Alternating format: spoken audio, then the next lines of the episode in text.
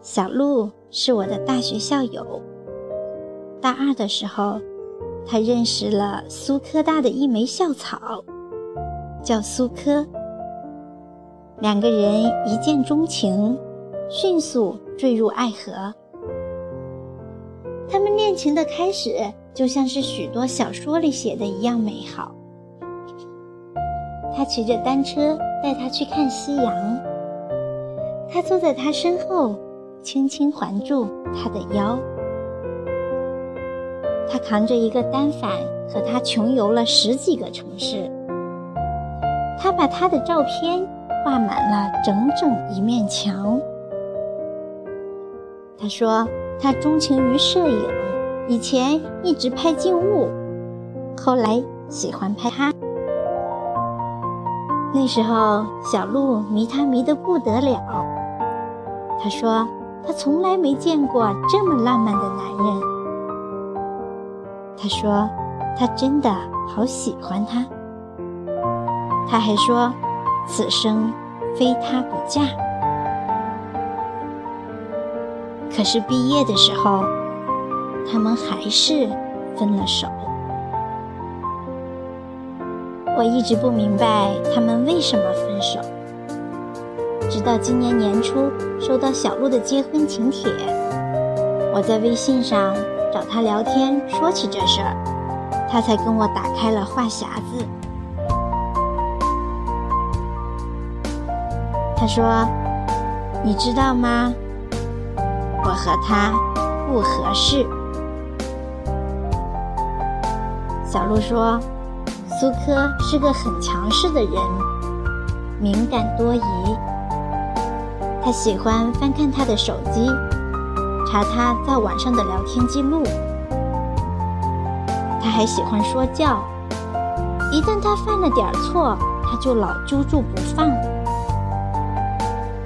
他觉得。”他说的话是性质，他却认为他他的意见，若不接受，他就跌不休。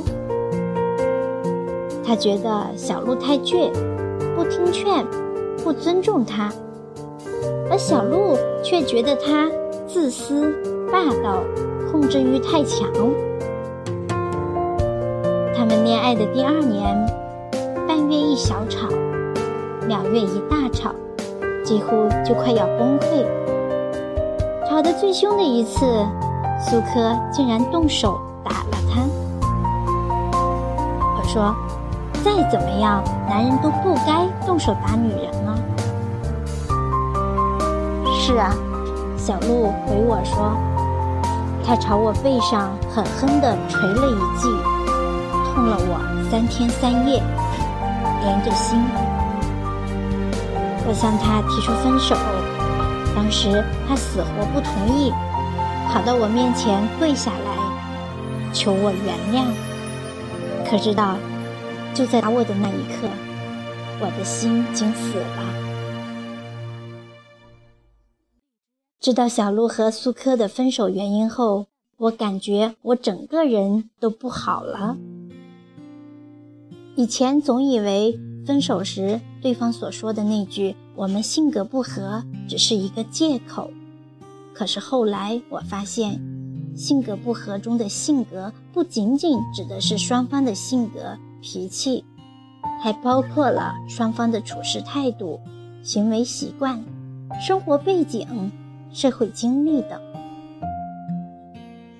很多人觉得性格不合不是问题。但问题是，真的出现问题了，性格却显得尤为重要。两个都很强势的人，很少会在对方面前认输，这必然会造成互不妥协、互不退让的局面。双方都想控制恋爱节奏，都想在恋爱中争取上游，势必会在很多问题上产生冲突。引发争吵。所幸小鹿毕业后认识了现在的丈夫高进，一个容易相处、性格随和的人。小鹿说：“跟他在一起，他不用担惊受怕，不用遮遮掩掩，更不用想着他会不会吃醋、生气，对他采取冷暴力的。他喜欢他偶尔的矫情，他也喜欢他偶尔的任性。从前那些他以为会吓跑人的缺点，他都能接受。他们也会吵架，但是每次争吵过后，他总会在第一时间保持冷静。等小鹿发完疯以后，再过去牵他的手。他说：“他不想看到我流泪，不想看到我谦卑，不想我因为他伤心难过。如果和他在一起，我是不错，因为他，我学会了忍耐；因为他，我学会了体谅。我改掉了之前的坏脾气，我还为他学会了做饭。”我觉得我们就跟拽在一起的弹簧，拉，最后还是会回到彼此的身旁。我永远也不必担心，我们过了今晚就没有明天。这大概就是合适吧。他说：“好的恋情不就应该是这样的吗？彼此欢愉。”觉得和对方在一起很舒服，很轻松。你知道他不会给你施加压力，你也不会给他制造麻烦。你们彼此独立，却又彼此关心。产生分歧以后，你会和他好好沟通，他会耐心听你把话讲完。你和他说话不用解释半天。他和你聊什么话题，你也都能听懂。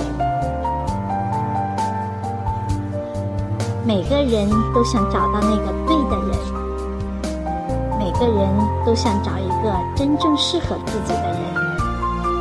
可是这个世界上没有人生来就与你相配。